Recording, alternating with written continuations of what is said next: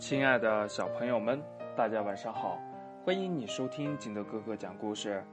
今天呢，金德哥哥给大家讲的故事叫《好长好长的名字》。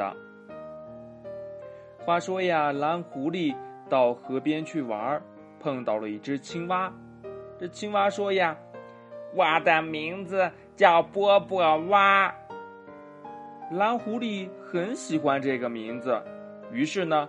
青蛙就把这个名字送给了他，蓝狐狸现在叫波波蓝狐狸。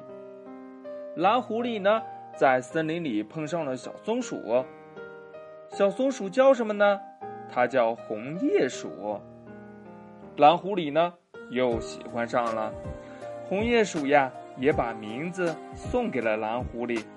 蓝狐狸高兴地说：“太好了，我就叫。”波波红叶蓝狐狸了。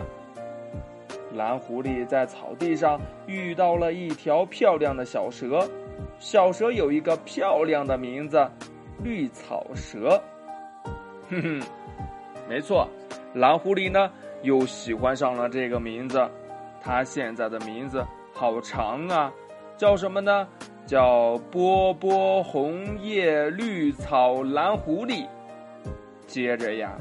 这蓝狐狸又碰上了住在桂花树下的桂花浣，住在山顶上的高山羊，喜欢呢在天空飞翔的白云雁和长空鹰，还有很多别的好听的名字的动物呢。蓝狐狸喜欢每个人的名字，最后呢，蓝狐狸的名字叫。波波红叶绿草桂花高山白云长空等等等等等等等等等等等等等等等蓝狐狸，这朋友们见了蓝狐狸呀，就叫它波波红叶绿草桂花高山白云长空等等等等等等蓝狐狸，好奇怪呀！而其他的小动物呢？都没有了好听的名字，就叫青蛙呀、小蛇呀、松鼠呀、山羊呀，叫一声青蛙，就会有一万只青蛙跳出小河，根本分不清你叫的是谁，真不方便。这有一天呢，蓝狐狸说呀：“我还是觉得我原来的名字更好听，我要把你们的名字都还给你们。”于是呢。他把名字呀又都还给了大家。